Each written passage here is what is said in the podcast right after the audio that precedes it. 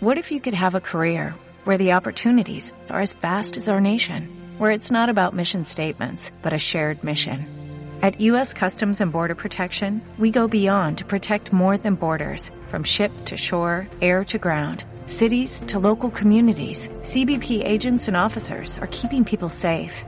Join U.S. Customs and Border Protection and go beyond for something far greater than yourself. Learn more at cbp.gov/careers. Lo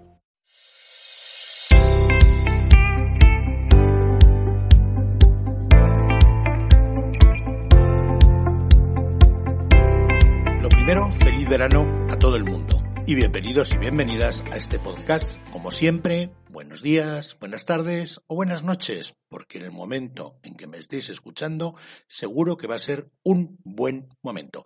Hoy, ¿de qué vamos a hablar? Pues de algo muy curioso. Vamos a hablar de los pueblos. Y vamos a hablar de los pueblos desde el punto de vista de esa España que todo el mundo denomina como la España despoblada. Vamos a hablar de los negocios de pueblo. Algunos de ellos ya sabéis que están activos todo el año. Las explotaciones ganaderas, evidentemente.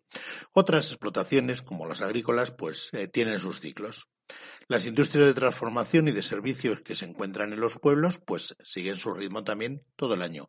Pero ¿y los comercios? ¿Y los comercios de los pueblos? Para ellos, ya sabéis, lo de hacer el agosto en unos días sí que se termina.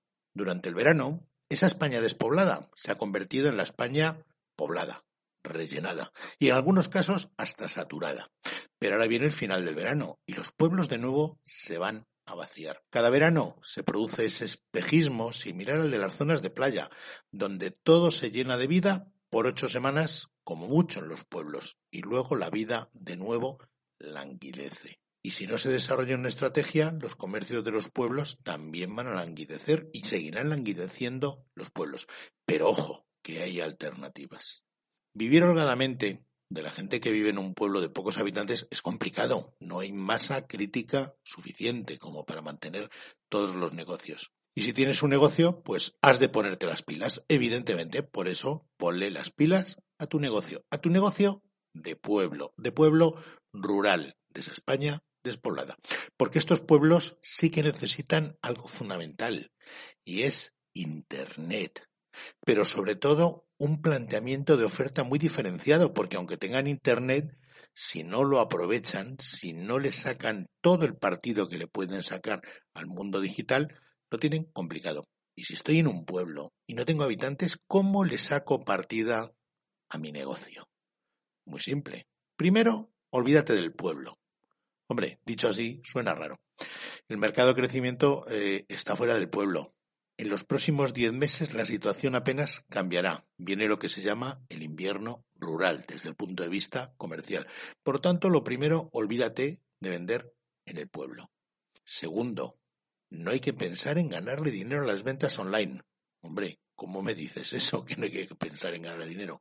Una cosa es que no haya que ganarle dinero y otra cosa es que haya que perdérselo. Mi objetivo inicial, por lo menos durante los primeros meses o durante el primer año, no debería ser el beneficio, sino la difusión, que sepan que existo. Mi objetivo es más darme a conocer y conseguir atraer gente al pueblo para que me compren aquí que conseguir vender en online. Tercer punto, pasa de tu negocio. Madre mía, ¿cómo que pase de mi negocio? Pues si estoy intentando hacer el negocio. Ojo, del negocio del pueblo. Lo importante no es tu local, son los locales de la zona de crecimiento. Has de pensar cómo los ocupas. Es decir, dónde me meto por la cara para estar presente. Mis aliados en el territorio. Cuarto punto, procura no destacar. Hombre, pues si no destaco, ¿cómo me van a conocer? Muy simple. Lo mejor es ser parte de un grupo, no una individualidad. En grupo y en medio del bulto ya se sabe que es mucho más fácil colarse en cualquier tema. Por tanto, aprovecha la bulla. No lo intentes solo. Vete en grupo. Quinto y último punto. Niégate a ofrecer un gran surtido. Como que no tenga un gran surtido. Entonces, ¿qué vendo? Bueno, pues ya sabes que muchas veces es mejor enseñar poco, pero muy sugerente, que intentar enseñarlo todo. En la mayor parte de las ocasiones, la imaginación es mucho mejor que la realidad. Por lo tanto, poquito y atractivo. ponles a tono. Si sigues estas cinco reglas, lo vas a tener muy fácil. Olvídate del pueblo. Céntrate en donde están los clientes que vas buscando. No quieras ganarle dinero. Intenta conseguir que te conozcan, que vengan, que te busquen, que vayan a verte. Pasa de tu negocio en el pueblo. Busca otra forma de estar presente en otros sitios. No destaques. Ve en grupo. Solo lo vas a tener mucho más complicado. Y niégate a ofrecer un gran surtido. Poquito. Llamativo. Atractivo. Insinuante. Como podéis ver, el promover las ventas en invierno, en invierno comercial, en esa mal llamada España despoblada, es muy fácil. Pero hay que entender la España despoblada como una oportunidad para ofrecer algo diferente y no como un estigma. Hay que cambiar el modelo, hay que cambiar el pensamiento. Así que darle una pensada. Ya sabéis que las puertas traseras son siempre la mejor solución. A mí son las que más me gustan y mejor resultado dan. Si os ha gustado el podcast, ya sabéis, no dejéis de valorarlo positivamente. Si queréis escribirnos, abierto para todos, 2021 arroba gmail.com.